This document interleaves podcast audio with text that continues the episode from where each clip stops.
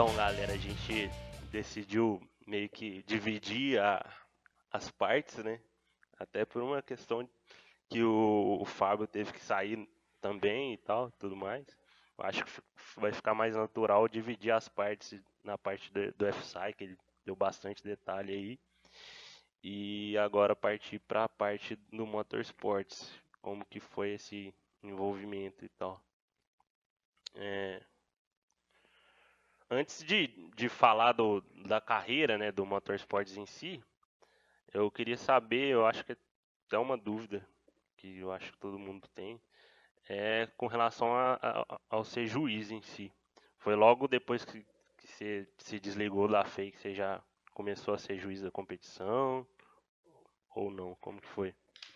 É, eu fui juiz, é, a gente está em 2020, né? Então, 2019 e 2018. Então, saí da FEI em 2016, eu já não tinha vínculo com a FEI, não fui juiz. 2017 também não, porque a, a competição geralmente ela, ela casa com o endurance da Porsche, né? E eu fiz Porsche desde 2011, né? Eu também fiquei longos oito anos na Porsche, oito ou sete anos. E era uma corrida muito importante, a última de endurance, né? Então, eu basicamente nunca conseguia ir por causa por conta disso, né? O endurance meio que casou o início do endurance com a parte que eu já estava saindo do Fórmula, né? Então, os outros anos não tinha endurance junto com a data da competição. E se tivesse também, eu iria na competição, porque eu estava no Fórmula, mas enfim. Depois eu eu não consegui por causa disso. Então, eu fui por dois anos é, juiz, pretendo ir sempre que eu puder, né? E, se não, não, não bater com nenhuma corrida, né? Porque a data do automobilismo em novembro, dezembro, ela é bem densa. Né? Então, a chance de que, que eu não possa ir, ela existe, não é pouca mas sempre que eu puder ir, eu iria com muito prazer. É muito bom estar lá e, e, tentar retribuir um pouco de tudo o que aquilo foi para mim, né? Então, eu, eu, nesses dois anos, eu faço basicamente design na, no primeiro dia, que é na sexta, né? Então, eu faço todas as provas de design, só a parte de elétrica. Então, eu fico elétrica o dia inteiro, né? Que eu começo às 9 horas da manhã, vai até 6 horas da noite. E no sábado eu tenho a opção de eu fazer dinâmica ou marketing, eu fico por marketing, eu acho que eu, eu vou ser mais útil lá. É, então eu avalio o marketing durante o dia e depois vem a prova de finance, né, que é a minha prova predileta aí de design, é, que é onde a gente consegue abordar com detalhes, entender com detalhes o que cada um fez, né? E assim, eu tenho batido muito na tecla nesses últimos dois anos, né? E eu vejo uma evolução significativa das equipes em relação a isso a questão de análise de dados e performance, enfim, um pouco correlacionado do que eu já faço hoje em dia no meu trabalho de motorsport, mas em, assim, as pessoas, as equipes, elas vão para lá e assim, no fundo é uma competição de engenharia, é óbvio, né, de tudo que a gente já discutiu, de todos os, o, a, os quesitos que vocês são avaliados, é uma competição de engenharia em si, mas assim, um carro de corrida é, ele está lá para ser rápido, né? Ele não está lá para ser bonito. Corrida não tem que ser bonito, não tem que ser nada. Corrida tem que ser rápido. Ganha o primeiro que cruzar a linha de chegada. É assim que funciona no automobilismo. Então, assim, vocês têm que. Ali, eu estou esperando só coisas técnicas para se desenvolver um carro já bom, como vocês fizeram para chegar nisso. E assim, e eu vejo muita poucas pessoas utilizando os dados em si, né, é, eh, para evoluir isso, né? Tipo, pôr o carro na pista, andar com o carro, aquisitar os dados, saber o que fazer com os dados, né? Isso é uma parte muito importante, né? Então, eu já topei com equipes, assim, que chegaram com projetos magníficos, assim, ó, de, de aquisição de dados, que desenvolveram. Aí eu falei, tá bom, mas é, nesse momento o meu foco não é exatamente nesse projeto, mas o que, que você faz com isso? O que, que esse seu super projeto de eletrônica faz para o carro ficar mais rápido? E assim, o que, que você faz com esse dado? E assim, quando eu fiz essa pergunta e eu vejo que o cara não teve uma resposta, eu falo, putz, talvez ele, ele, precisava entender isso, né? Esses caras precisam entender o que eles têm que fazer com dados. Eu já, eu já peguei projetos assim que eu falei cara, eu, falei, eu não, não tenho capacidade de fazer esse projeto que você fez, mas e você tem que aprender o que você fazer com ele, entendeu? Não adianta nada o que você fez aí. Não, teoricamente, você não ajudou em nada para um carro mais rápido, um carro mais veloz, para ajudar em nada.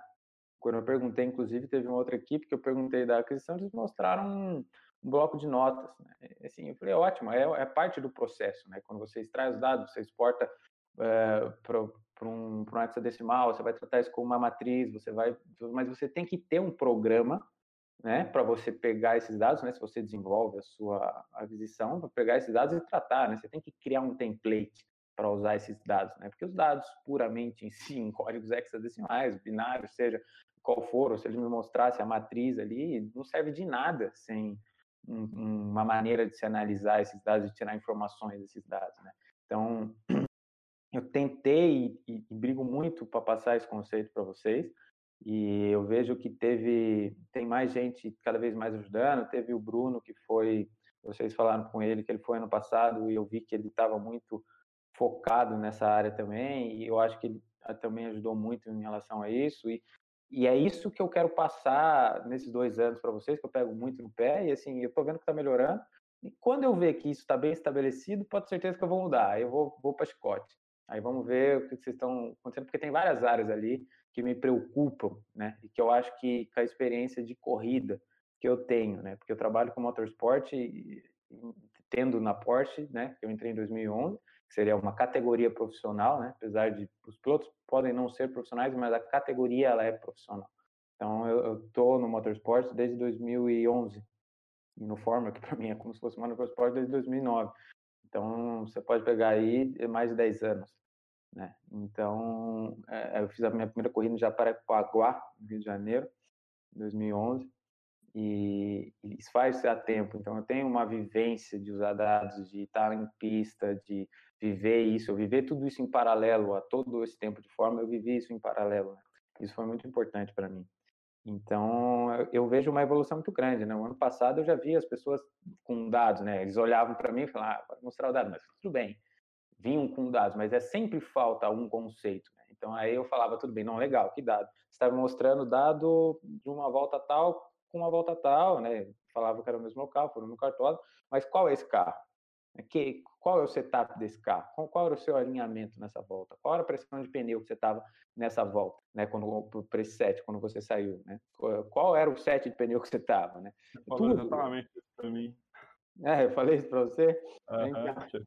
A gente levou mas... os dados assim e você falou, ah, não, muito legal fazer o dado, mas cadê a documentação pra você comprovar para mim que estava igual? Sim, sim. É, tem a questão da, da documentação, mas assim, você levar um carro para a pista sem propósito e sem entender o que você está fazendo, não vai te adiantar em nada também. É um primeiro passo, é super importante, é uma, é uma vitória isso acontecer, mas vocês têm que entender o o, o que, que tem o significado de tudo aquilo, entendeu? Então você vai lá, vou fazer um teste de suspensão, vou testar meu alinhamento, vou tentar achar o melhor setup para fazer a prova de skid pad, vou achar um setup para fazer a prova de autocross, né? Mas se você comparar um carro que estava com setup X, uma pressão X, de, uma, temper, temperatura X, uma hora tal, com outro, você nem sabe como é que estava, e não correlacionar esses fatores, você não sabe nem o que você está vendo, né? E com certeza você vai tirar conclusões erradas, né? Eu não estou me lembrando exatamente do exemplo, mas eu lembro que tinha um exemplo muito legal que eu peguei no passado, porque eu fiquei batendo na tecla, tipo, meu, vocês têm que trazer comprovações, né? Vocês têm que trazer dados, vocês têm que trazer análise das coisas que vocês fazem. Eles me mostraram alguma simulação, eu não vou me lembrar, mas era ah, que um pneu em tal situação era melhor que o outro, mas falei, tá, mas qual temperatura estava? O pneu estava em qual temperatura? Eh, o dia, como é que, que era a temperatura ambiente? Qual a pressão que saiu esse pneu? Como que você chegou a uma conclusão que é melhor um que o outro? Sem alguns dados comparativos, né, que o cara não tinha. Eu falei, não é possível. Você pode, não tem como você olhar o resultado final só dessa forma. Então, é. Até mesmo já olhando hoje, já fazendo um parêntese, hoje no meu trabalho no Stock Car, né? Como que eu vou comparar uma volta com outra se eu não sei como era o setup do carro numa volta, quanto como era o, carro, o setup do carro na outra? Eu não posso fazer uma comparação dessa. Eu vou estar errando se eu fizer isso. Entendeu? É, é, é muito diferente as coisas. Você precisa saber o que você está olhando. Então. É. Eu não sei se o exemplo que você deu foi exatamente. Você está lembrando aí, foi exatamente o meu, mas foi isso que você falou para mim. Foi, a gente levou os pneus lá, que tinha os dados de temperatura que a gente tinha usado para escolher qual pneu. Aí você falou, ah, é. ah, beleza, mas e, a pressão, como tava igual? E pior que, tipo assim, a gente tinha a, a, os dados salvos lá, tipo, tudo como tava o carro, mas não levou. Por que que não levou? Entendi. É, eu realmente, se foi, você foi uma tremenda coincidência, mas eu não, eu, eu acho que não era você, mas tudo bem. Se foi, porque eu lembro que eu falei muitas coisas relacionadas a isso para quase todo mundo. Era sempre, não vi ninguém fazendo nada diferente, né? Então tinha uns melhores ou outros, né? Mas enfim. E isso é um ponto assim que eu acho que vocês precisam ter, né? Hoje, aqui no Brasil, para quem foi lá fora, a cultura de juiz lá fora é pouco diferente da cultura de juiz no Brasil. Né? No Brasil tem poucas pessoas de motorsport. Não estou dizendo que isso é bom, não estou dizendo que isso é ruim. Né? Mas aqui no Brasil são poucos juízes de motorsport em si. A maioria, a grande maioria é da indústria. E lá fora é o contrário. A grande maioria é do motorsport, a grande maioria não é tanto da indústria. Pelo menos na época que eu fui era. Então, assim, isso é muito martelado lá. Né? É muito mais focado a desempenho. Porque carro de corrida é o que eu acabei de falar. Ganha o bom é o rápido, né? O bom não é o carro bonito, é o carro. É o bom é o mais rápido. Vai ganhar o cara que chegar em primeiro e acabou a conversa. A única coisa que manda em automobilismo é o cronômetro. O mais rápido ganha. E é isso que eu quero. Ali eu não quero saber do marketing, não estou na prova de curso, eu estou na prova de design, para ver o projeto de vocês, para ver se é óbvio, para entender como é que vocês fizeram, se foi bem elaborado, se você tem simulações e tal. Mas no fim, pelo menos na minha visão, eu quero saber o que você fez para o carro ficar mais rápido. Se você não fez nada para melhorar a performance do carro, ou que o seu projeto serviu como ponte para outros melhorarem, né? porque a elétrica ela vai servir como base para muitos outros subsistemas trabalharem, mas pô, você, você, não fez nada, né? Se, aí, e, e, é isso que eu quero que tenha mentalidade em você. É, o mundo de, de motorsport é muita competição, é muito é, as coisas são definidas nos décimos, nos centésimos e, e, é muito competitivo. Então, assim, vocês têm que ter fixo na mente de vocês em desenvolver o carro o mais rápido possível e vocês têm que entender que a ferramenta de dados ela é uma ferramenta muito importante para isso, né? Seja para você desenvolver vários aspectos, seja para você validar seu projeto, seja para você é, desenvolver o seu projeto, né? Eu lembro até um exemplo um pouco paralelo de novo, mas é, uma vez teve a questão, surgiu o assunto, né, a mudança de, do motor do, de um motor para quatro, uma época eu estava por fora. Eu falei, gente, é, a gente nem chegou no máximo desempenho do Enrax ainda. E, vocês não, chega, não, não dá para trocar, porque quatro é melhor, pode ser que seja, mas é, você precisa evoluir é, dentro do um primeiro ali. Você, você tem um, um motor, um sistema de powertrain muito bem trabalhado, talvez traga mais ganhos. O que eu estou querendo dizer é, é, você tem o seu sistema, você tem que desenvolver ele em cima, entendeu? Você tem muito, muito range aí para trabalhar e, e melhorar no, no, no, projeto que você tem, antes de pensar em mudar, entendeu? Ah, já estou fazendo uma aqui, agora fazendo outra aqui. Cara, para, faz o dado. É, é de um ano para o outro, não precisa mudar 100% do seu projeto, usa os dados, se você não conseguiu fazer isso no ano passado, pega esses dados, passa o ano inteiro desenvolvendo, você vai ter ganhos muito maiores do que você querer mudar tudo, e toda hora mudar, e toda hora projeto novo, isso não é legal. Então, é, mas eu acho que vocês evoluíram muito, né? Eu espero precisar mais de um ou dois anos para fazer isso e depois mudar, porque o, o, sentido de eu estar ali é, é obviamente passar para vocês alguma coisa. Então, é, eu, eu vejo que chicote tem muita coisa cara, que, que, precisa ser mudado. Eu, eu nem entro em, em, questão de processamento de dados, em, em, como vocês estão fazendo isso. Agora, carros elétricos, por exemplo. Quero muito, quando eu terminar o mestrado, é, sair um pouco, né, porque eu não participo hoje tanto de portão elétrico, mas ir para o portão elétrico e falar de bateria. É, eu tô, como vocês tratam, porque a, a, questão do SOC da bateria, como que isso é desenvolvido, como vocês calculam isso, como que você, porque é um fator tão importante, né, que você pode, cara, é óbvio que hoje o, o calcanhar de Aquiles, né, de, ainda é a bateria. E, e é óbvio que há de se desenvolver novas tecnologias para melhorar isso e que eu não, não sei até que ponto isso vai ou qual vai ser a final, mas o, estado de carga de uma bateria é a mesma coisa que o combustível que você tem no seu carro. Né? Se você tem um, uma, um, estima mal isso, né? não adianta você ter um, um, tanque de 100 litros e quando está tá com 20 litros, você já, já, pô, já para e, e, manda abastecer porque você acha que os 20 litros ali já está já, já tá no limite. Né? Você podia andar muito mais. Então, se você prevê, como o SOC não é algo mensurável, né? Você não põe um sensor lá e você, você obtém a resposta, é uma coisa que você tem que desenvolver um sistema para calcular. Então, eh, se você calcula mal isso, você está aproveitando um pouco, né? logo você vai precisar de mais bateria, você não vai usar todo o potencial do seu sistema de armazenamento. Então, assim, eu quero ir para essas áreas aí, eu quero mudar um pouco, eu quero ajudar vocês mais coisas, mas eu estou, nesse momento, focado nessa questão de análise de dados, que é mais a questão de carro em si, de performance, que eu acho muito importante vocês terem esse conceito. E que bom que você, que você falou sobre isso, que, que lembra que eu fiz, porque é, eu espero que isso realmente fique na sua cabeça e que você passe isso para todo mundo que esteja lá, e enfim, e só mais uma coisinha de juiz, eh, né, que eu acho também importante na questão de, de o que, que eu espero quando eu vejo lá. É, tem uma coisa que 2015 me ensinou, foi que se você não é capaz de fazer as pequenas coisas, você não vai ser capaz de fazer as grandes coisas. Né? O que eu estou querendo dizer em relação a isso é, não precisa ficar pressionado, querer projeto da inventei uma roda diferente, agora o carro não sei o quê, agora meu carro faz, eh, não, precisa lá querer inventar uma roda nova, vir com um super projeto e não saber fazer a lição de casa primeiro. Primeiro, eh, eu vejo muita gente que às vezes mostra que fez um, né, ou vem com um projeto, né, de que projetou algo incrível, só que não consegue passar um chicote direito, né? Eu olho no carro e dá um desespero, porque o, o chicote está mal passado, o chicote tá, tem defeitos no chicote. O chicote é uma coisa básica se vocês não sabem fazer chicote, nem tentem fazer placa, porque não, é, é, muito mais difícil. É muito mais difícil fazer uma placa do que fazer um chicote. É muito mais difícil fazer um, projeto de circuito elétrico do que você rotear um chicote. Só que o cara vem com, com, com um projeto de, de, uma placa, uma PCB impressa, que, que vem via CAN, que transmite via telemetria, não sabe passar um chicote. Então, assim, conceitualmente está errado. É, então, assim, é fácil fazer um chicote bem feito, é, é fácil, entre aspas, claro que não é, mas é, é, é muito mais mais trivial do que fazer uma placa. Então, assim, às vezes tem tanta coisa simples que vocês conseguem resolver e vir lá com uma coisa bem apresentada, uma coisa confiável. Isso vai trazer ganhos enormes para vocês. Gente. Se vocês tiverem um chicote mal feito, a probabilidade de você ter um incidente de mau contato é gigante.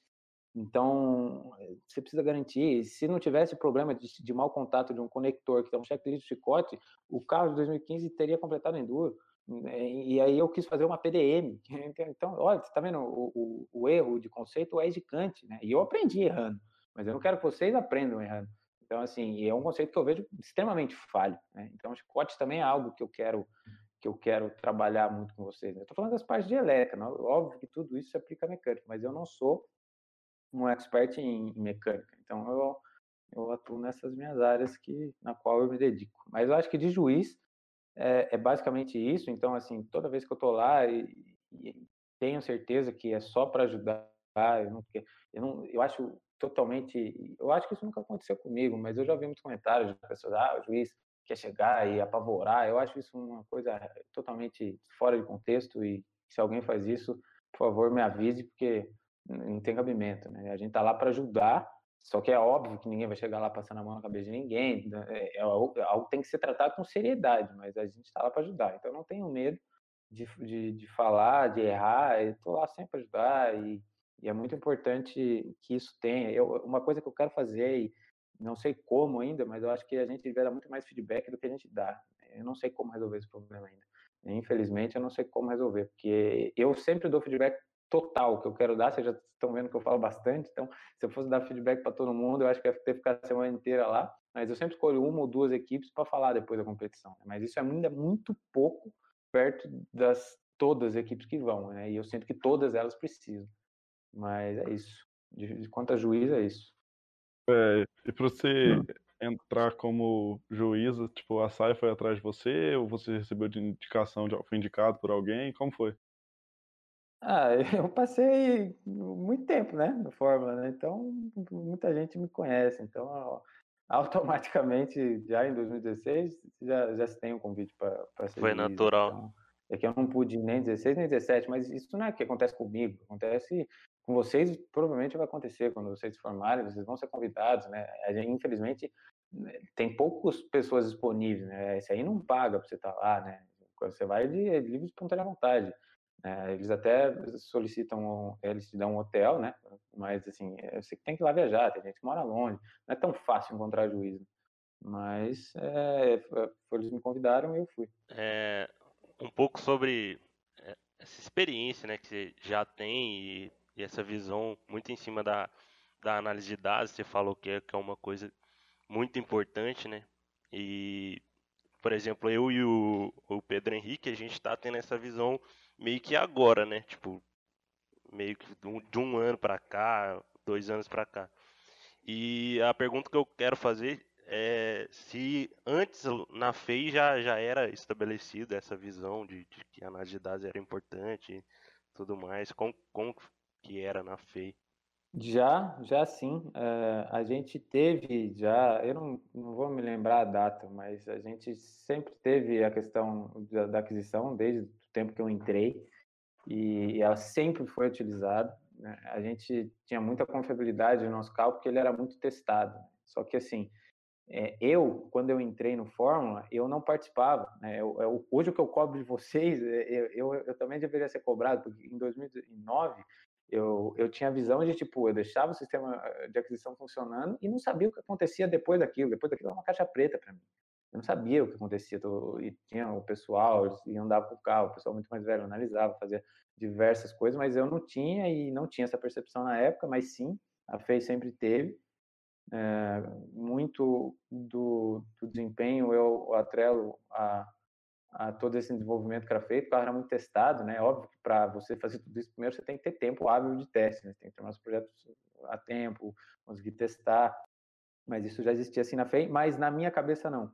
E é engraçado que, eu vou ser bem sincero, eu, por mais que eu já trabalhasse com motorsport desde 2011, essa necessidade de em temas eu tive mais claro na minha cabeça quando eu estou na competição dos Estados Unidos em 2016 que a gente está testando, falo, não, peraí, vamos fazer um, um, relatório, cara. Vamos fazer igual eu faço na Porsche, foi assim, igual eu faço na Porsche, vamos fazer tal. Não sei, eu não sei se isso até, talvez já pudesse até existir na época, muito antes, né, em 2009 e tal, quando estava, mas e, na, ali aquilo não tinha se dado continuidade e eu lembro que eu falei até para os caras, peraí, vamos fazer um relatório, vamos exportar os dados e aí dos dados a gente gera um relatório que daí vai mostrar esse fator, esse fator, aí você vai mostrar. E aí tudo isso foi pondo na minha cabeça, eu não, óbvio, não dei continuidade, porque eu saí, mas né, se eu continuasse, é, será o que eu ia atacar, mas é algo, né, hoje de suma importância, né, de, em qualquer área do motorsport, né, se tem isso. Então, eu, eu comecei mesmo a ter essa percepção em 2016, assim, não essa percepção eh, geral, né? Eu já utilizava isso de muitas formas na, onde eu fazia na Porsche, mas dentro do Fórmula eu nunca tive esse estalo de tipo, cara, vamos aplicar isso aqui aqui. Não sei como eles fazem hoje, mas enfim, é, hoje no meu trabalho tem é muito disso, muito. Né? Isso é, a gente gera relatório o tempo todo, né? Não um relatório, mas formas de análise né? entre tempos, né? de dados. Né? Você tem a gente vive um mundo, não só em mas em qualquer área, é, é o Big Data, né? A gente tem muitos dados, né? E hoje vivemos uma época de capacidade computacional. A gente tem muitos dados e uma capacidade computacional alta. Então, é, em tudo, qualquer vertente, de, de, em qualquer lugar, você tem técnicas de análise de dados. Tem muitos dados, você tem que saber usar os dados. Não está nada usar. Então, mas eu só tive essa percepção no final e nunca eu mesmo implementar. Eu sei que eu criei muitos templates é, assim, de, de, visualização de dados, mas nunca, nunca tinha dado esse treino relacionado a tipo, ah, vamos exportar isso para um, um, Excel, seja para um MATLAB, né? É, eu não, não, tive essa, durante meu tempo lá, eu tive isso quando eu estava saindo. É, em 2000, e você tinha comentado que você entrou na Porsche Cup em 2011, né? E como que você fez para entrar lá? conciliar a Fórmula, a faculdade e a Porsche junto? Bom, é, em 2011, né, a gente tinha muitos membros do, da equipe, eles já trabalhavam lá, né? E aí eu não, eu não sei nem como que é hoje, né? É lá naquela época era um pouco diferente. Hoje eu sei que tem um curso, enfim, dependendo acho que da sua do seu ranking aí no curso, você ganha uma oportunidade de ter uma temporada, mas em outras épocas você tinha tinha trainees, enfim. Eu passei por uma espécie de processo seletivo, então é óbvio que é, eu consegui o contato, né? Não me lembro como é que foi, mandei meu currículo e eles me chamaram. Aí foi um, um teste que teve em Interlagos. Uh, eu cheguei lá, eu nem me lembro exatamente como foi, mas eu lembro que acho que foi no dia do mestrado da minha irmã, cara. Eu lembro que eu não pude ir, depois eu fui no, depois saí correndo lá, fui de Papuc, ver apresentar mestrado, mas foi uma dinâmica de, de pista e basicamente a gente tinha que ver algum gráfico, falar alguma coisa, o outro andava, eram três, quatro pessoas, eu acho, por, por grupo, né? E acho que você concorreu uma vaga e, e eu acabei né, conseguindo. Não na, na, próxima etapa em si, eu lembro que foi na outra. Eles me chamaram para ir no Rio de Janeiro. É, era para eu ir como trainee, né? De, de, tipo, vamos ver lá. Foi isso que eles me falaram, pelo menos. Você está aprovado, você vai numa etapa para para ver como é que é, né? E aí você, não sei quanto etapa vai ser, você começa com a gente de verdade. Só que assim que eu cheguei lá, eu lembro que eu perguntei né, para o Vinícius, que, que era o responsável na época e hoje é também. Eu falei, tudo bem, Vinícius, tal? E amanhã como é que vai ser? Ele falou, ah, você vai fazer um carro amanhã e é o Tom Vale. Eu falei, tá, não, ótimo, né? Não estava esperando isso, mas tudo bem, né? E no fim, e, e era um cara assim até que né, é um pouco difícil assim de, de, lidar, né? O pessoal falou, nossa, Fabinho, você tá, você tá bem agora, hein?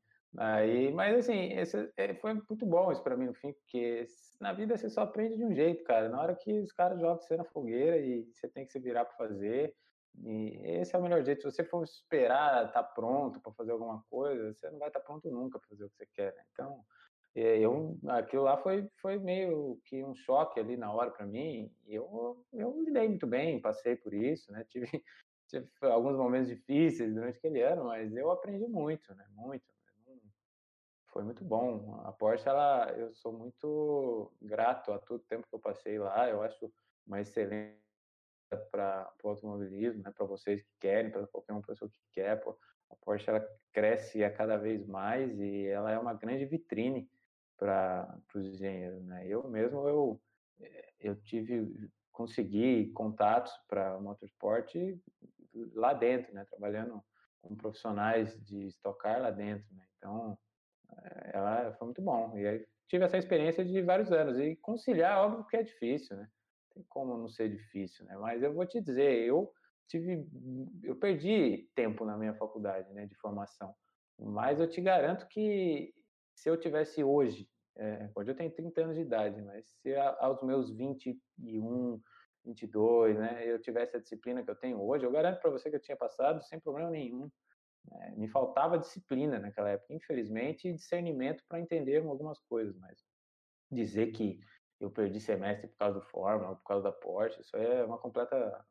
não faz sentido nenhum. É óbvio que dificulta, mas te obriga a crescer e te obriga a ser uma pessoa disciplinada e uma pessoa melhor. Então, os desafios são para isso na vida, para a gente evoluir. É, cada um tem seu time. Né? Eu demorei um pouco, talvez, mas eu acho que eu construí isso de uma forma sólida na minha vida hoje. E eu tenho isso muito bem conectado em mim. Mas.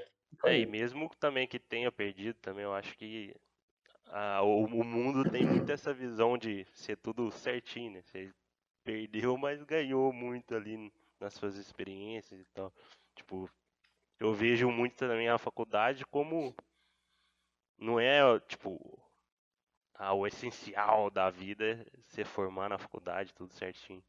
Não, não, sem dúvida. Sem, sem, dúvida não, mas quando eu digo que me faltava isso, quer dizer, eu poderia ter passado por tudo isso sem ter é, reprovado de semestre, por exemplo, algumas vezes. Né? Eu conseguiria ter feito isso. Eu acho que se alguém tiver hoje no mesmo lugar, com as mesmas obrigações que eu tenho hoje, e se um cara mais disciplinado do que eu era naquela época, eu conseguiria. Só que, assim, tem algumas coisas na vida que vêm com maturidade, com tempo, né? Hoje eu sou uma pessoa extremamente disciplinada, eu me considero. Eu acordo o dia 5 horas da manhã, eu, se eu estou enrolado, eu estudo na hora do meu almoço, eu estudo todos os dias o meu mestrado. Sábado e domingo tem rotina exatamente regrada e eu, eu tenho objetivos claros na minha vida e faço é, da maneira que eu acho correto. Só que, assim, naquela época não tinha. Então, assim, pô, sobrava um tempo, em vez de eu parar para estudar, pô, tô cansado, trabalhei cinco dias, será que eu vou parar para estudar no meu tempo livre? Não parava para estudar no meu tempo livre. Eu, eu não, não dava atenção necessária para a faculdade, só que a faculdade, assim, o Forma vai te abrir muitas portas como abriu a porta, consequentemente me abriu o Stock Car. Né, o Fórmula abre muitas portas, mas a primeira porta é a da faculdade. A primeira chave, quem vai te dar é a faculdade. Então você precisa terminar. Né? É, ah, você vai falar, ah, tem casos de que não terminou, não precisa da faculdade. Não, a faculdade, concordo, não é essencial, não é garantia de nada. Eu conheço e, e milhões de pessoas que não têm um diploma, né? É, milhões de pessoas, não, mas é, que eu, que eu, eu conheço, tava querendo é, falar, né? Tipo, pessoas, não é garantia de nada. Sim, conheço muitas pessoas que não têm um diploma e são incríveis, têm conhecimentos incríveis, muito maior que eu em muitas coisas. Diploma não é nada, concordo que não é nada. Assim, não é nada garantido, né? Tem um monte de cara com diploma que não sabe nada. Mas assim, se você tem a oportunidade de ter essa, essa educação, ótimo. Né? Eu acho que você ganha uma visão diferenciada em relação aos outros. Mas é, você julgar alguém por ter diploma ou não é uma completa besteira isso aí. Mas você também menosprezar a importância da educação também não é. Isso aí eu não acho legal. Mas assim, é um, é um jogo dessa forma. Mas é isso aí. Sim, com certeza. É, mas Tipo, voltando um pouco, você, falou do início da Porsche aí, eu queria saber, tipo, quando que virou essa chave de seu intuito de seguir carreira no motorsports? É, a gente vê que você tem muita vontade, tipo, tem muita paixão com Fórmula Sai e até mesmo para falar da Porsche Motorsports em si. Quando foi o momento que você se viu nesse meio? É, eu acho que assim, eu nunca saí desse meio e, e, talvez nunca tenha percebido isso, né? Mas assim, desde 2009, a gente, desde até mais de 10 anos atrás, eu estou envolvido em motorsport, né? Assim, eu nunca pensei, sinceramente, em, em, seguir carreira em motorsport, né? Eu, primeiro que eu, eu, diferente, eu sou quase que um estranho no ninho no Brasil, porque são poucos elétricos nesse mundo, conheço poucos, os, os poucos que eu conheço são muito bons. Né? Não estou dizendo a relação a mim, tá? Estou dizendo os que eu conheço.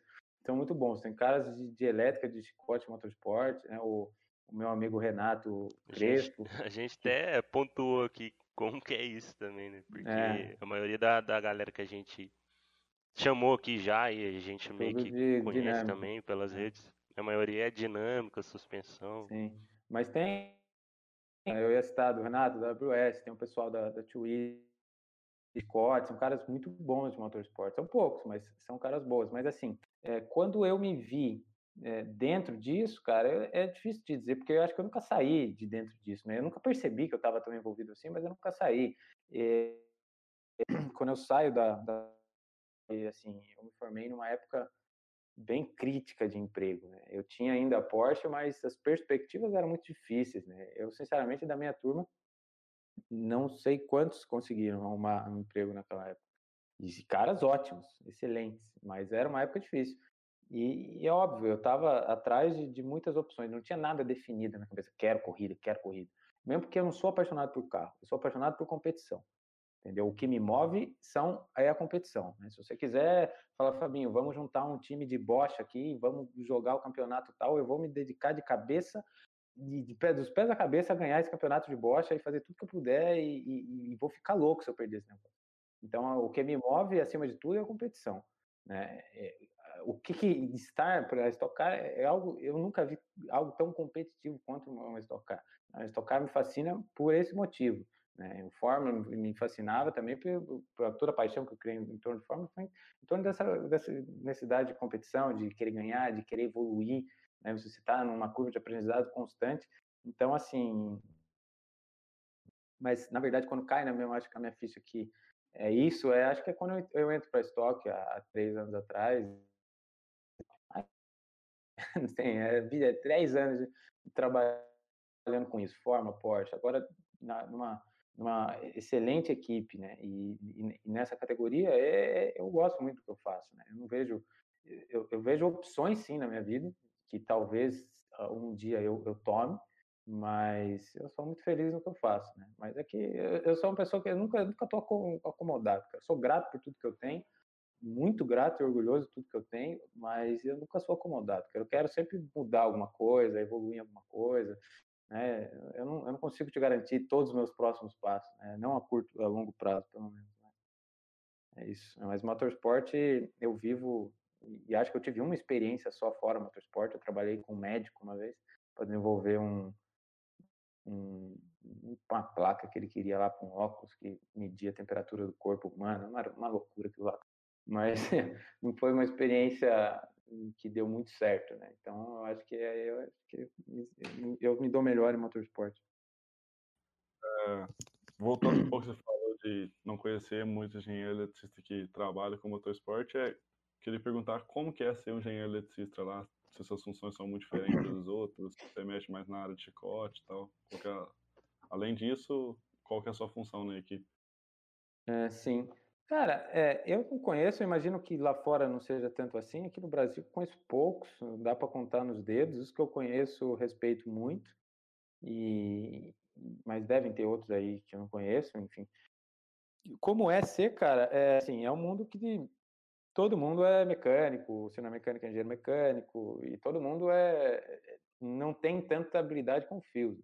Assim, eu não, eu, eu sou, eu não, eu não posso ficar entrando em detalhes de tudo que eu faço no dia a dia, mas eu posso falar de uma forma geral, mas assim, sim, eu sou, eu, eu em dia a dia, talvez a, a, as minhas tarefas se de, é, diferenciem de, de um engenheiro mecânico em alguns pontos, porque o responsável, no fim, por fazer as coisas de elétrica tem que ser eu, porque é a pessoa que sabe fazer, né? Não tem outras pessoas que sabem fazer, né? Sempre tem, às vezes, um ou outro, inclusive eu trabalhei durante durante os três anos aí que eu tive na, na full time com um cara, se ele, inclusive ele estiver assistindo aí, que é o Guina, ele acabou de sair, que é um cara que me ensinou horrores de, de coisas de. E é um cara que não tem diploma, por exemplo, que a gente estava falando isso, mas me ensinou horrores de coisas de elétrica, né? Então, no dia a dia, eu, eu tinha muita proximidade com ele, porque eu trabalhava junto com ele, aprendia junto com ele, fazia as coisas de.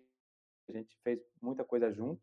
Né? Hoje ele saiu e não está mais lá, saiu nesse ano, agora ficou eu de elétrico.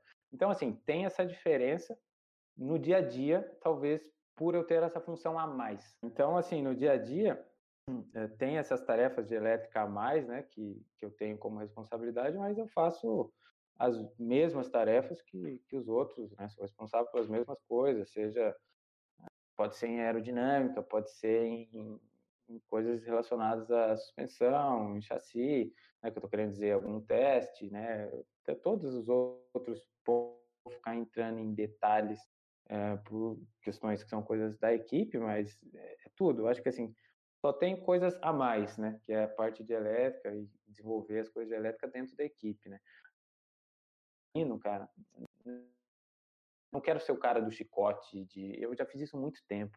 Né? Eu já desenvolvi isso há muito tempo, tenho prazer em fazer isso, mas, de novo, eu quero sempre evoluir mais. Eu, quero, eu preciso sempre. Elétrica, teoricamente, eu, entre aspas, né, eu, eu já tenho uma boa experiência. Né? Eu, então, eu, eu, tento sempre me envolver mais em coisas de mecânica, é isso que eu quero, por exemplo, para ganhar experiência mais dos caras que têm mais conhecimento em dinâmica do que eu, entendeu? Agora, não tem a menor possibilidade de, de, você. Por isso que as coisas têm que ser conectadas. Por isso que quando eu falo, até mesmo na competição para o cara de elétrica, você não pode fazer elétrica e esquecer o que tem, não pode ser uma caixa preta o resto. Você tem que ter noção. Do mesmo jeito que o cara que está lá tem que ter noção do que você está fazendo. E assim, eu, eu, eu tenho total noção do que está acontecendo depois, quando a gente fala, porque não tem como eu ir para uma pista sem saber como que é uma dinâmica veicular. Como eu posso não ser um especialista, e não sou um especialista em dinâmica veicular. Eu não tenho o Milliken é, gravado na minha cabeça como muitos dos meus amigos têm e outros tantos livros, os caras excepcionais, né? São caras muito bons, os caras que eu conheço nisso, mas eu não tenho esse conhecimento técnico detalhado, mas eu tenho 100% da noção do todo, do como acontece. Eu tenho 100% da noção da prática, do que a, a, os anos e anos na pista me ensinaram em relação à dinâmica. Então, assim, na pista é igual o trabalho. O mesmo trabalho que é o meu, que é de Aqui eles falam data engineer, mas esse conceito de data engineer já não existe mais, né? É, é o performance engineer e o race engineer. Né? O race engineer é o cara do rádio, o, o responsável pelo carro, o engenheiro é, responsável pelas ações daquele carro, pelo setup, que vai definir estratégia de corrida, né? o, o cabeça-chave daquilo lá, e o data engineer, ou performance engineer, que é o que eles falam lá fora, que é o conceito do cara que, que faz análise dos dados, baixa os dados, ele fornece ao engenheiro todas as informações que ele precisa é, eh, para tomar suas decisões, ele trabalha com o piloto para que o piloto consiga melhorar em, em, questões de pilotagem, entender e ganhar tempo. É o cara que usa os dados para melhorar a performance do veículo, né? por isso que é performance engineer. Então, é, essa função minha na pista é a mesma para todos. Né? E assim, por isso que eu sou elétrico, mas eu vejo isso muito mais um extra ali que em poder fazer essas coisas e, e, ser responsável por umas coisas de elétrica, mas no fim é na pista é muito parecido, né? Muito parecido. Mas assim, é uma coisa muito importante, cara, e muito boa. E assim, é, até isso me veio na cabeça agora. Não precisa, cara. E assim, eu não sei qual é a especialidade exatamente de vocês, mas não é não é todos os caras que estão naquela, na pista que são especialistas em dinâmica veicular. É óbvio que é algo extremamente importante e muito é, é, muito, muito legal e, e, e, bom de saber. Mas vai precisar do elétrico, vai precisar de um cara que tem mais especialidade em aerodinâmica, vai ter o cara que é mais especialista no motor.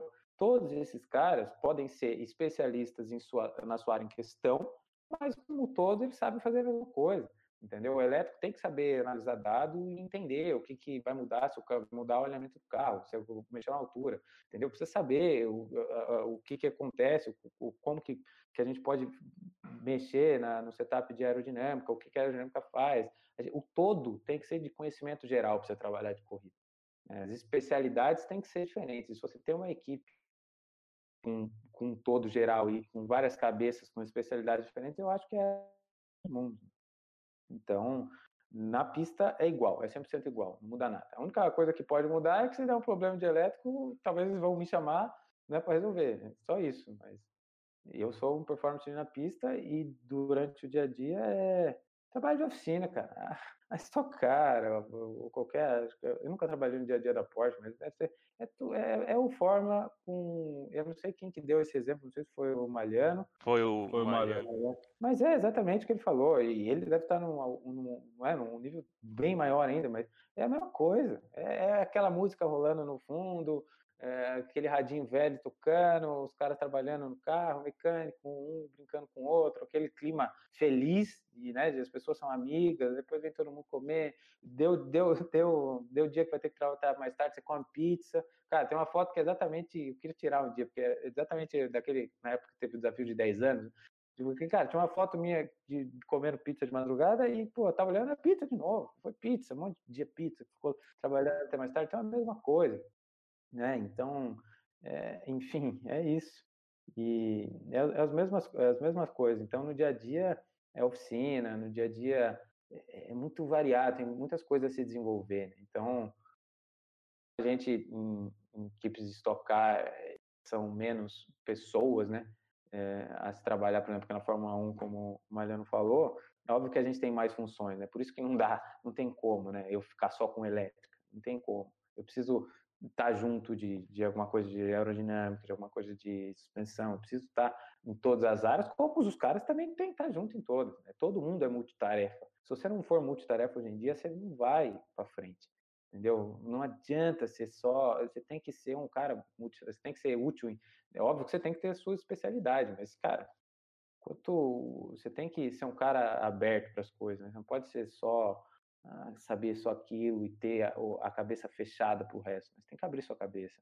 Por isso que eu falo, com o Forma, depois lá, acho que 2014, que eu falei para vocês, ele começou a abrir minha cabeça, né? para questões de manufatura, marketing, não é só elétrica. E aí depois para aquisição de dados e tudo, e você tem que ter isso como um todo. Eu acho que é, que é realmente isso mesmo. Tipo, a visão, né? Tem, tipo, é, apesar de você ser um engenheiro eletricista e tudo mais. É igual eu acho que o Zig falou, né? Você tem que saber de tudo, de tudo um pouco. Se você está proposto a, a, entrar no meio. Sim, né? sim. E, e assim, é, no nível do esporte, de, na Stock Car, por exemplo, onde você trabalha com um nível de pilotos altíssimo e um, um, um nível de competitividade altíssimo, né? É, quando você trabalha com análise de dados em relação a isso, né, que é uma coisa que a gente tinha até combinado de falar, a questão assim, você tem que ter muita habilidade em entender é, como interpretar um dado, né? E assim, você, você tem que entender que em muitas situações menos é mais, né? Você tem que entender que eu, eu mesmo eu sou um cara que tem muitas dúvidas né?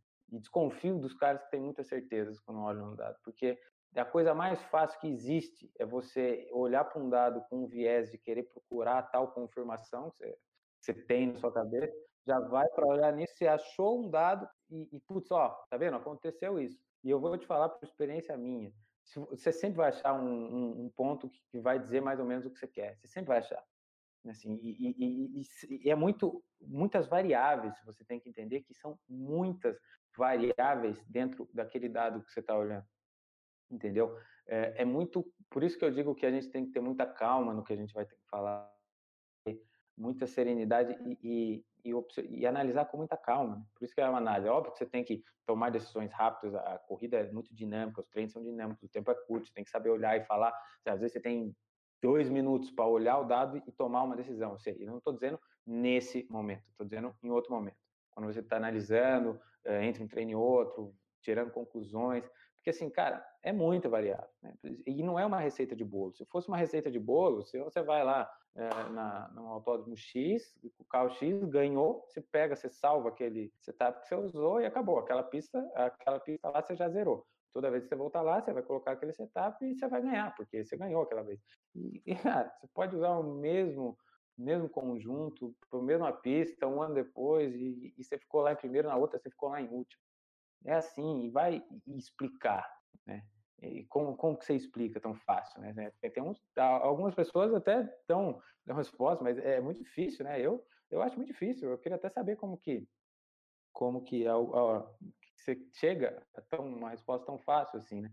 E a questão, assim, é, no, no carro, você tem que entender que é muita as variáveis, por exemplo, a rigidez torsional, seu chassi. Né? Quanto que, eu acho que o Malhano até falou, né, porque o Bruno tinha falado é, que você, trabalha com o carro, mas você não projeta, né? O Malhano falou que ele já tem esse mundo de projetar e trabalhar, que é o melhor dos mundos. Mas no nosso caso, por exemplo, que a gente não sabe, cara, tem muita coisa no meio ali, entendeu? Você, você não sabe, por exemplo, quando seu carro, o chassi pode estar torcendo mais que o outro, naquele momento, o que está acontecendo. Obviamente, você não quer, você não quer é, né? Você quer que as suas variáveis estejam na sua suspensão, que é onde você consegue controlar o seu sistema, né? Você não quer que esteja no meio do chassi, atue como uma mola no seu sistema. Você quer que as variáveis estejam na suspensão onde você pode controlar e, e direcionar o seu carro de acordo com o balanço que ele tem. Mas o que eu estou querendo dizer é, existem muitas variáveis. Né? A temperatura, tudo muda e, pode mudar o comportamento do seu carro. É muito difícil controlar tudo. Então você tem que ter muita calma ao olhar o dado. Você tem que ter muita calma no que você vai falar. Você tem que ter muita certeza do que você vai falar. A responsabilidade no que você fala e na análise que você tem, ela é muito alta. Né? Você está lidando com um lugar que uma, você não pode dar uma informação errada. Né? É, isso é muito. Não, não cabe esse tipo de erro numa não, não, não cabe, não, não pelo menos por. Né? E quanto mais ansioso você for, mais propenso você vai ter a fazer isso. Né? Eu, eu tenho uma visão que e, e, e assim, eu sou muito sortudo de, de estar onde eu estou, porque eu trabalho com pessoas muito boas e eu aprendo sempre com elas, né? Então, isso é, é, algo que não tem, não tem preço, né? Porque tem uma coisa que você pode comprar muitas coisas na sua vida, né? Mas a experiência, ela não tem valor, né? Você só vai adquirir ela com horas e horas fazendo aquilo, treinando, estando lá aprendendo. Então, assim, tra... no motorsport tem muitas pessoas com muita experiência, uma experiência que talvez a gente nunca mais tenha, né? Porque, é... Porque hoje em dia você não tem mais tantas horas de treino, né? Eu mesmo, né, a gente vai, tem um, um, dois treinos, nem sei como vai ser esse ano, mas, por exemplo, ano passado você tinha lá treino um, treino dois, 30 minutos, depois classificava, é pouca hora de treino. Né? Tem cara lá que tá na Stock Car que teve em épocas que passou dias e dias andando, é, o dia inteiro o carro, treinando, põe pneu, volta, põe outro pneu, né? Porque você precisa ter pneu, né? Porque não adianta ser, se você me der uma semana de treino em um jogo de pneu, vai ser, eu vou fazer a mesma coisa, uma hora de treino um jogo de pneu. Né? Porque você precisa de pneu para treinar, senão não adianta. Né? Você vai, você vai tirar que tipo de análise, né? Então, é, você vai ficar, o que, que você vai analisar né, com o pneu, com as condições que você está. Então, e que é outra variável importantíssima né, que você tem que ter, né? Você precisa entender em, em que raciocínio e, e, e para onde você está indo e qualidade de pneu que você está trabalhando. Você pode ter análises completamente diferentes do que você deveria ter, dependendo da qualidade do pneu que você está tendo. E ir para caminhos totalmente diferentes. E para um dia dinâmico como esse tocar, isso não tem volta. Entendeu? Isso pode acabar com o final de semana. Do mesmo jeito que você tem que ter a serenidade de entender que ali é tudo disputado aos milésimos, aos centésimos. né? Você pode, às vezes, por um centésimo ficar fora de um Q3, né? E tá tudo errado, né? Você volta, o piloto fala que o carro tá horrível e tá tudo errado, tudo que você fez tá errado, porque você ficou fora do Q3 e vai largar lá no final, e deve estar tá errado, né? Porque tá largando lá atrás, mas assim, do mesmo tempo que às vezes pelo aquele um centésimo, às vezes em situações você passa, né, por mesmo um centésimo você passou por Q3, por, por Q2, desculpa, no Q2 consegue bem e putz, vai pro Q3 e, e, acaba tendo uma performance boa, vai largar, sei lá, terceira fila, segunda fila, e aí tá tudo certo. Q3 foi bem. Putz, você fala um centésimo. Será que tá tudo errado no outro? Ou será que tá tudo certo nesse? Então, é, tanto para confirmação positiva quanto para confirmação negativa. Né? E, então, tudo que eu tô falando é que assim, tem que ter muita calma, tem que entender que às vezes menos é mais para você evoluir. Você não precisa né, tirar todas as conclusões, todas as respostas, você não precisa vir com uh, aquela sacada que só você teve, você precisa ter calma. Se você tiver calma e, e entender, conseguir analisar, você já vai passar na frente de muito cara que está concorrendo com você. O cara que fica desesperado, ele fica cego. E aí o raciocínio não flui. Né? Então, no meio de motorsport, e aí eu volto, sempre voltando a experiências passadas, né? Quando eu falo de 2011, né? que eu tentei ter a calma ou aprendi o valor de se ter a calma em momentos decisivos. E eu não estou falando que eu sou um cara, porque é uma coisa é falar, outra coisa é fazer. É, ah, então, é óbvio que, que dá um desespero. Eu não tenho. Eu não tenho metade, um décimo da, da, da serenidade que meu chefe tem para lidar com essa situação. Não tem. E, e, por mais que eu veja ele fazendo e admiro o que ele faz e, e saiba que é o caminho certo, é muito difícil fazer. É difícil. Chega na hora, é difícil. A pressão te pega. É difícil. Então, assim, isso só, só o tempo vai te dar, né? E as experiências, né? Por mais, mas, assim, você sempre tem que pensar em evoluir. Mas, assim, tudo, certa forma, até olhando de uma maneira geral, para a gente resumir todo, ele tem relação com o aprendizado que eu tive no fórum, entendeu? Se algum dia, por exemplo, porque às vezes as pessoas não dão valor para marketing, se algum dia, por exemplo, eu for o chefe de equipe, ou tiver minha equipe, eu vou ter que vender o meu negócio, ou vender as coisas patrocinadores, e toda aquela experiência de marketing vai ser fundamental para fazer isso. Né? Ou, ou quando você tá, quer padronizar as coisas em. É, porque, assim, de novo, né, falando da, da, parte de que não adianta nada você fazer, querer fazer as coisas grandes, você, não acaba, você nunca vai ser capaz de fazer as grandes coisas se você não fizer as pequenas coisas. Não adianta nada você ser o ó do Borogodó, de, de, do melhor projeto agora, que não sei o quê, seu carro vai ter um desempenho absurdo, com, você implementou um sistema, se você não tem carro. O que eu estou querendo dizer é o seguinte, se o carro não está montado, se você não conseguiu montar seu carro, entendeu? Se o parafuso está mal apertado, ou se o carro está algum, quebrou a peça porque não, não foi revisada, você perdeu o controle dela. Então, assim, não adianta nada. Então, assim, tudo isso é parte da manufatura. Então, você fala, putz, manufatura é, é para a indústria. É, é, teoricamente é para a indústria. Mas vale como controle de procedimento. Uma das coisas do transporte é, é montagem. É garantir montagens é, é, iguais, porque você pode ter muitas diferenças. Né? E você tem que sempre minimizar o máximo que você pode. Né? Então, e, os manuais são importantíssimos para me dar essa noção. Né? De tipo, oh, qual torque você usa no parafuso, ah, parafuso, porque o fio de rosca que sobra no parafuso, que era um manual que tinha lá. Cara, carro de corrida, quanto mais você tirar de peso, melhor.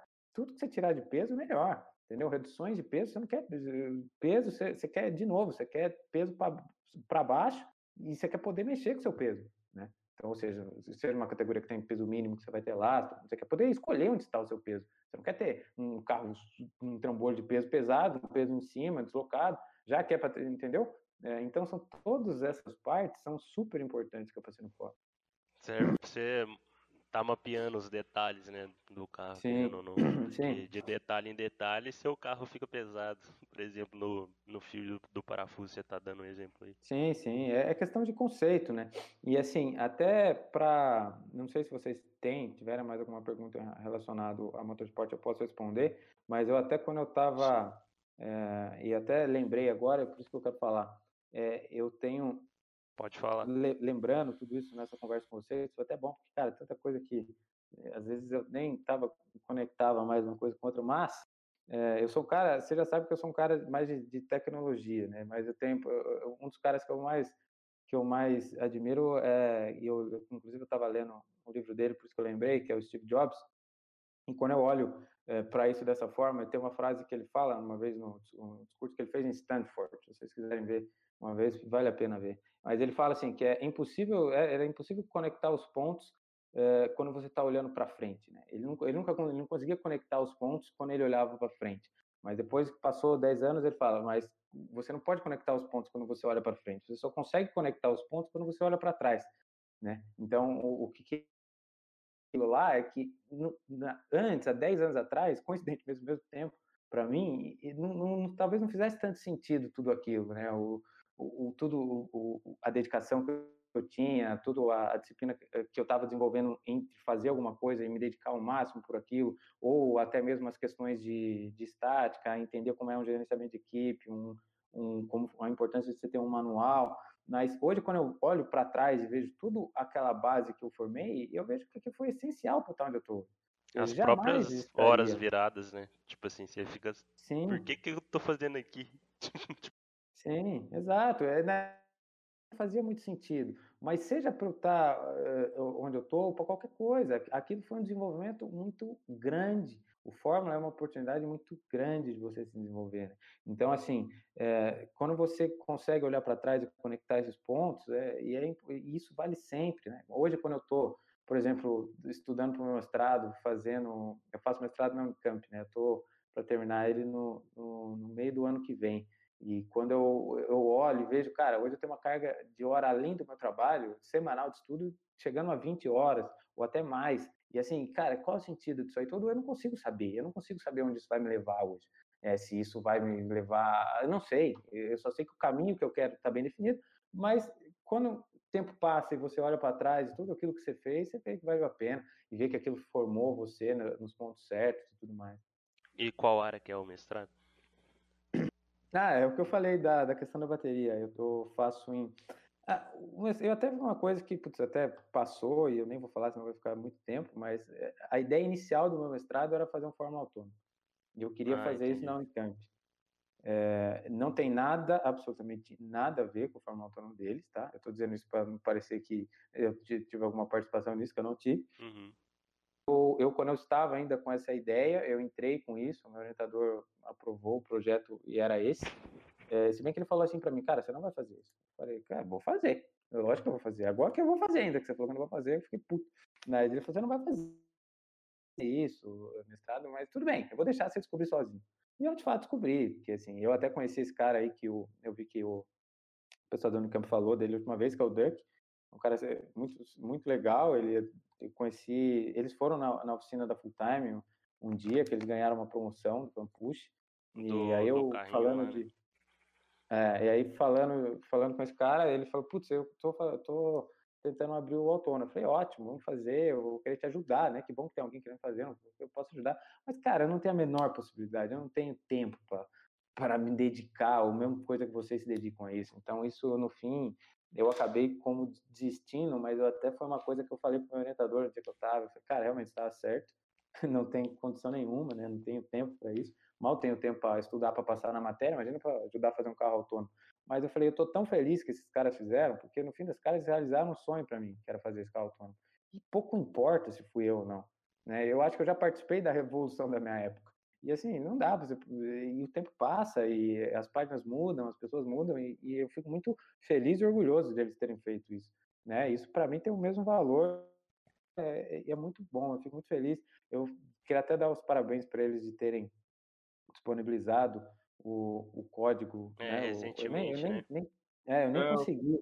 Eu cheguei a abrir, cara, mas eu não fiquei olhando, porque eu tô tão ao lado do meu mestrado que se eu adicionar mais alguma coisa na minha vida, eu acho que eu vou ficar maluco. Mas uh, eu dou os parabéns porque exatamente esse é o espírito. Né? E se a gente olhar o todo, é tão difícil, cara. A gente vê hoje, está tão difícil ainda você ter eh, um nível alto para todos ali no elétrico. Imagina para autônomo. Né? Imagina para autônomo. Né? Se não, as pessoas não se ajudarem, não vai ter desenvolvimento. Não adianta você ganhar competindo com nada.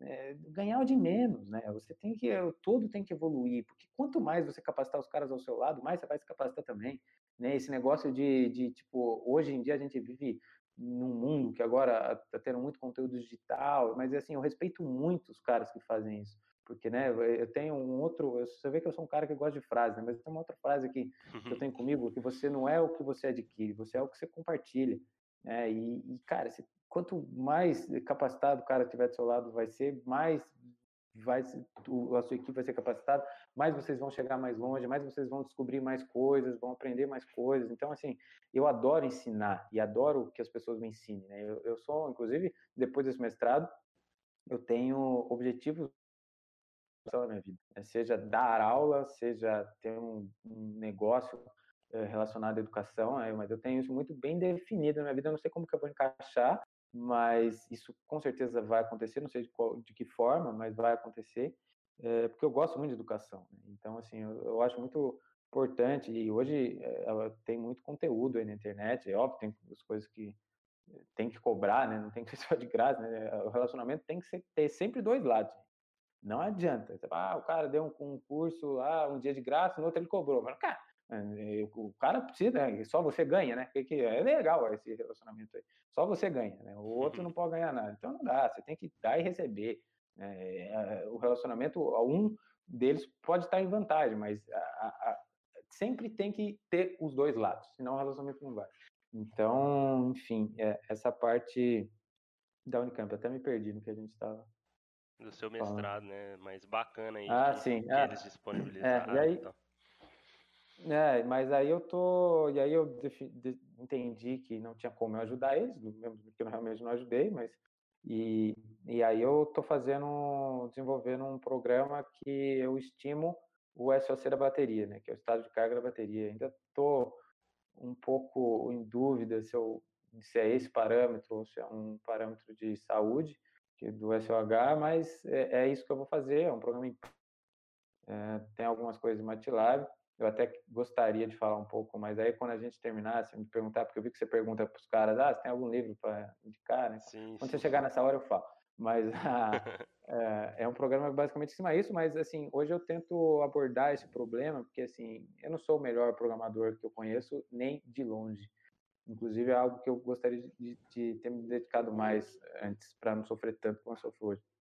Mas eu não tento, eu não, não, o meu foco quando eu tento estimar o SOC não é abordar de uma maneira computacional diferente, mas eu tento trazer a minha experiência de corrida, de, de automobilismo para abordar essa questão do SOC. Então tem, eu vejo, eu li, cara, mais de, tenho mais de muitos, dezenas de papers. Né?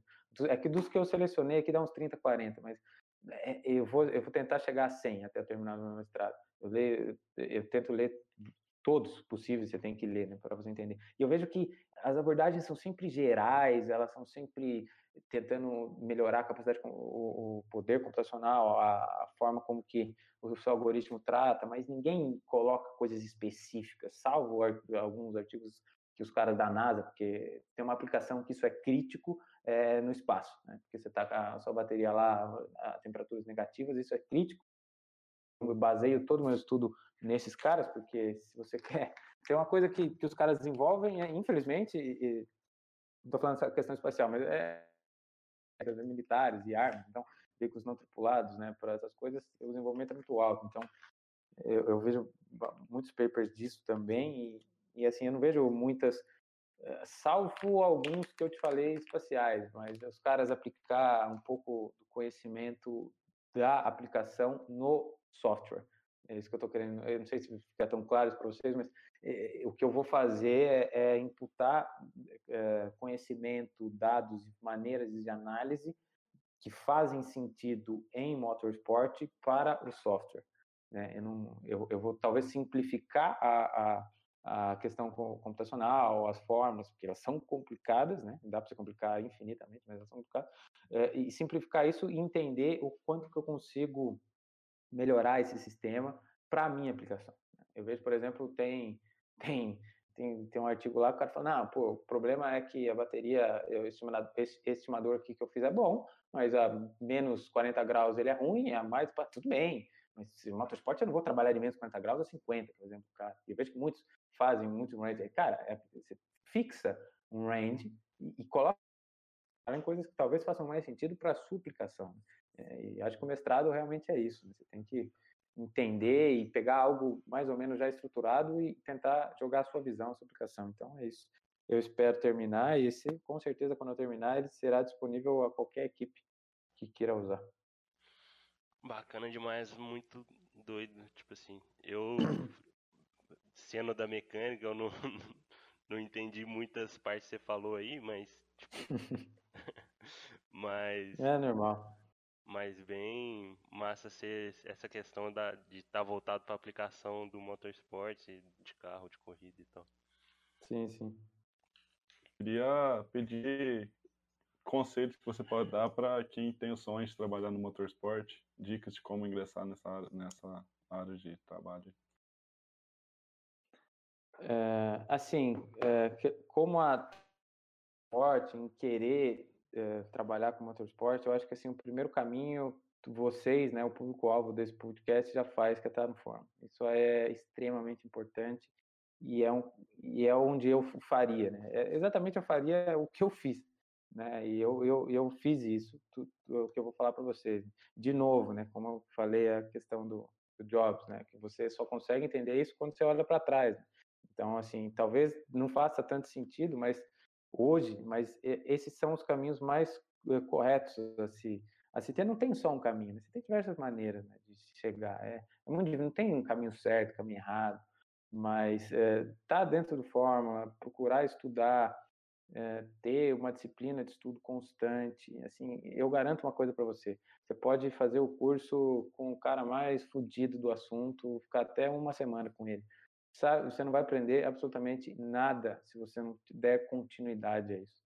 Ninguém aprende nada no curto prazo, nada. Eu garanto para vocês que nada. Então, assim, o curto prazo, ele não vai te levar a lugar nenhum. Vai ter cursos e cursos de muitas coisas e, e não levar isso para frente. Então, assim, tenha a disciplina de estudo. Eu não tinha com a idade de vocês. É, e mesmo assim, por isso que eu estou te falando, não tem, não tem caminho certo, mas eu estou apontando defeitos, talvez meus, que com certeza me ajudariam. Mas eu não tinha a disciplina, não quer dizer que eu não estudava. Eu não tinha a disciplina de estudar, e isso com certeza é algo que, que faz muito mais sentido. Né? Então, assim, fazer um curso, mas manter a, a constância, estudar sempre. Talvez você vai, não vai conseguir agora, não vai conseguir depois, mas eu garanto que mesmo que, pensando na pior das hipóteses, você realmente não consiga, todo aquele conhecimento que você teve, tudo que você agregou, vai te fazer um profissional ótimo. Você não precisa necessariamente trabalhar com motorsport. Gente, é, é, é, um. Não, não tem como falar que todos vocês vão trabalhar com motorsport, porque vocês sabem que não. É, vocês precisam estar capacitados e, e, aproveitar as oportunidades que a, que, a, que a vida vai te dar. Né? Pode ser que ela dê uma, pode ser que ela dê três, Pode ser que você tenha deixado passar e, e ela demore mais 10 anos para passar de novo. Mas, assim, eu acho que elas vão chegar. Mas, assim, não precisa nem ficar, ficar frustrado em não trabalhar com motorsport. O esporte é legal, mas, assim, tem muitas outras áreas muito legais também que você pode aplicar muitas coisas. Então, assim, eu acho que o conceito é estude e tenha muito definido o, o que você precisa fazer, tenha um plano de estudo. Uh, hoje em dia, é, o pessoal falou muitos livros, né? Eu não, eu não tenho tantos livros assim de eletrônica, mas eu sou para indicar, né? Mas assim, eu sou um cara que eu estudo muito por EAD. Então, eu indico muito um site que chama EDX, né? o EDX e tem, eu sei que tem Coursera, outros que eu não sou muito familiarizado, apesar de que eu até estou fazendo um nesse Coursera, mas é o primeiro, não posso dar feedback nenhum. Mas eu, por exemplo, esse ano eu já fiz três, eu estou no meu terceiro ou quarto curso, né? E assim são lugares que é, os que eu faço na EDX são cursos do MIT, né? que quando na sua vida vai ter uma oportunidade de fazer um curso no MIT, assim aulas com pessoas que dão o mesmo curso que se tem no MIT, né? E eu fiz um do MIT, eu já fiz um da IBM esse ano e estou fazendo uma da Universidade de Colorado nesse curseiro. Então assim procurem esses cursos e se especializem nisso. Mas assim nada vai adiantar se você não levar isso como filosofia como se tem um mindset, como você propagar isso ao longo prazo. Porque eu te garanto que se você levar isso ao longo prazo, você vai ter sucesso, seja em motorsport, seja em qualquer outra área, né? Você vai ter sucesso. Então, assim, é, estar no Fórmula já é um, um, ótimo primeiro passo, acho que é o essencial. É, buscar contatos, né, networking, correr atrás, né?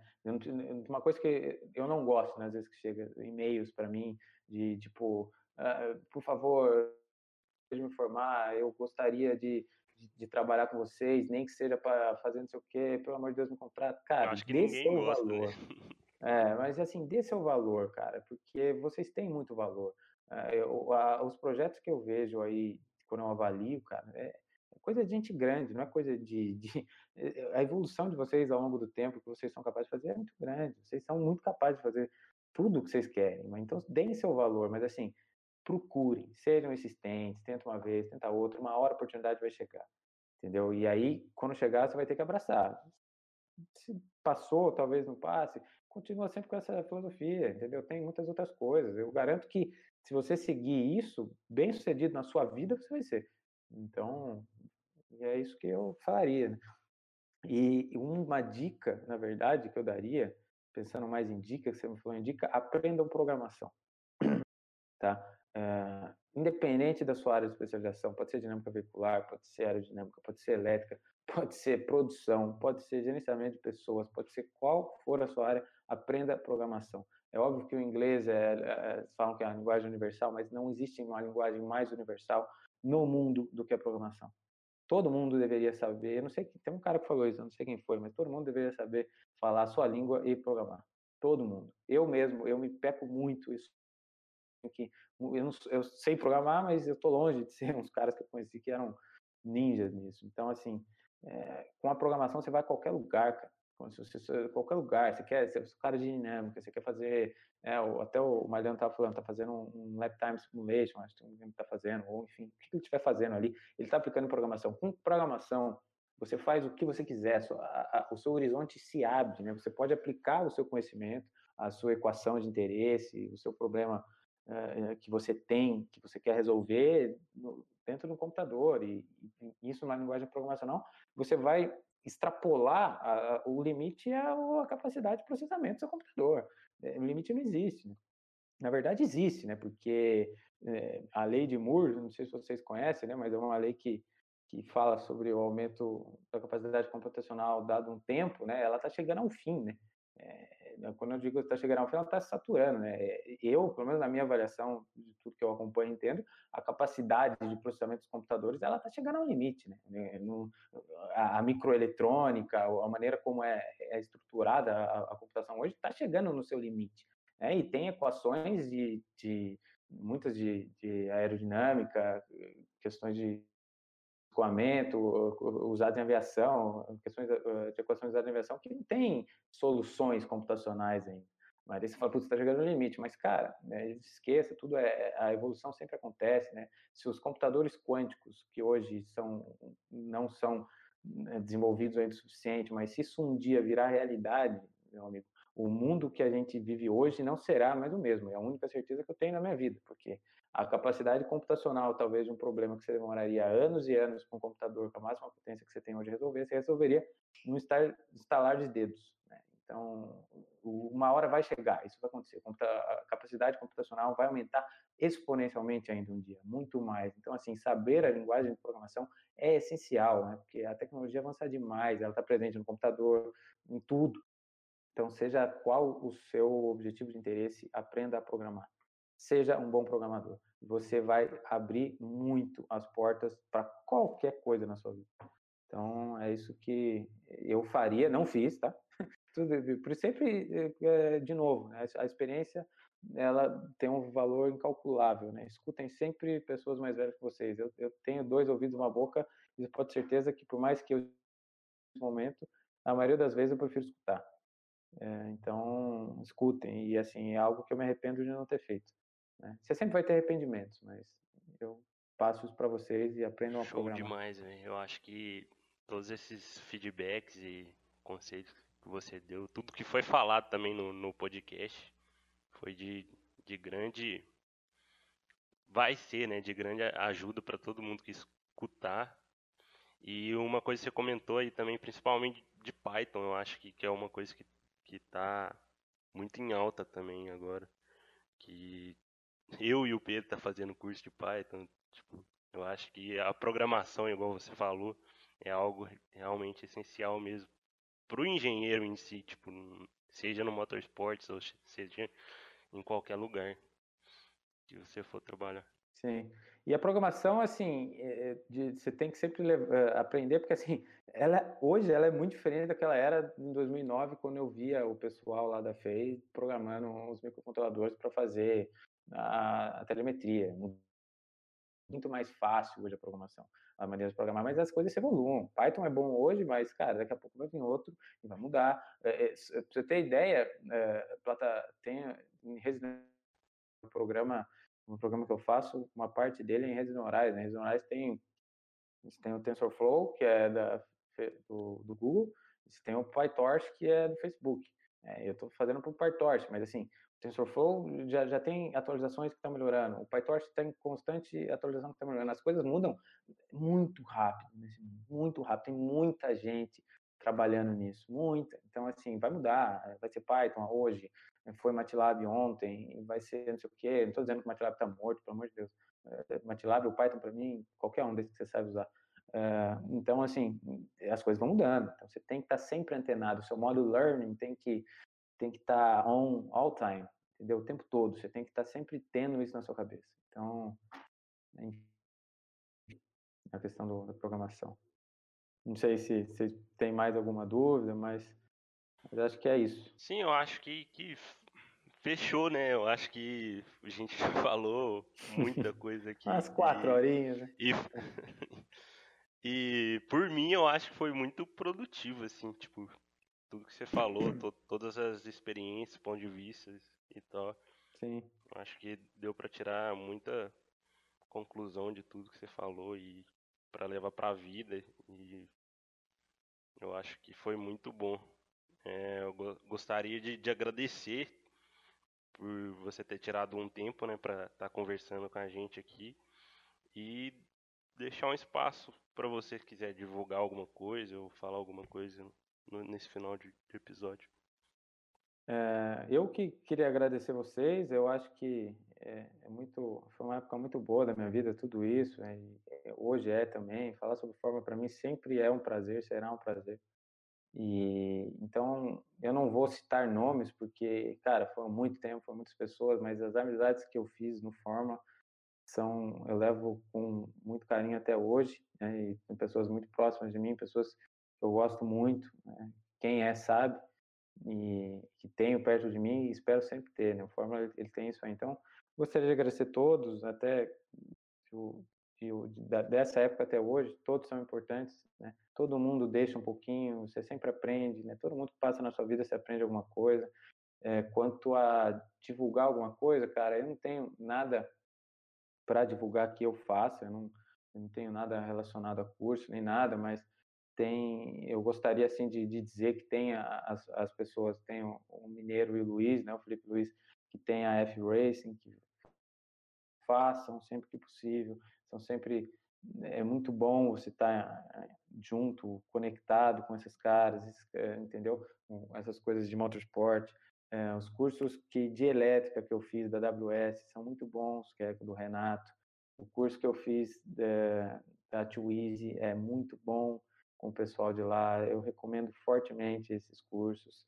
É, o curso da Optimum G que eu fiz também é excepcional. Fiz o curso com o Bruno e com o Gabriel. Então, assim, tem todo, todos esses caras. Tem a, a Rich Engineer, Marcelo. Então, assim, é um mundo, assim, o EAD ele vai estar cada vez mais presente, né? Então, aproveitem, aproveitem. Esses caras que já estão no meio, é, eles sabem o que eles estão falando e vocês sempre vão ter muito o que aprender a isso. E agora, agradecimento, assim, no geral, acho que como você me falou, né, que isso aí deve, é, é para ir, né, e agora espero que vá mesmo, ah, no domingo, que é ser Dia das Mães, eu gostaria de agradecer a minha mãe especial e, assim, a gente sabe o quanto que as nossas mães passam, né, e sofrem com a gente, né, principalmente porque a gente some, né, nessa época de forma, elas não vê. Eu lembro Sim. que eu, graças a Deus, eu tinha sempre, eu era em São Bernardo, mas minha mãe morava em São Paulo, então quando era domingo ela ia pelo menos almoçar comigo, levava minha roupa, ia comer comigo no Habib's, mais firre, um beirute que ela gostava. Eu estava de mau humor porque não dormia direito, tinha um monte de coisa na cabeça, às vezes nem a tratava como deve, né, como ela merecia por todo aquele deslocamento, mas elas sempre estavam lá, né? Minha mãe ela me acompanha desde aquela época até hoje, toda a corrida, ela vai em todas as tocar, já foi na Porsche, ela é minha fã número um. Então eu gostaria de agradecer a ela aí nesse Dia das Mães aí, se for ao ar aí no domingo mesmo, e, e dizer que só estou onde eu estou graças a ela e, e agradeço muito a ela e a minha sempre foi junto comigo, que hoje ela não está mais entre nós, mas sempre foi minha segunda mãe e, e sempre esteve junto comigo sempre que ela pôde, né? Então eu dou muito valor à, à minha família e, e, e, sei que que sem ela eu nunca estaria onde, onde eu estou, né? Eu acho que a gente sempre tem que dar valor a, a essas pessoas na nossa vida. Então, ah, feliz Dia das Mães aí para todas as mães, para as mães de vocês, mães de todos os meus amigos, para minha irmã, minha sogra, para todas as minhas tias, todas, todas as pessoas aí. Parabéns para as mães, que são a coisa mais importante aí que a gente tem. Eu queria agradecer o, o Fábio aí por disponibilizar a gente e agradecer a todo mundo que escutou esse podcast aí até o final. E siga lá a gente no arroba desteforma e desteforma.com.br. É isso. Valeu, Fábio. Valeu. Valeu, valeu, galera.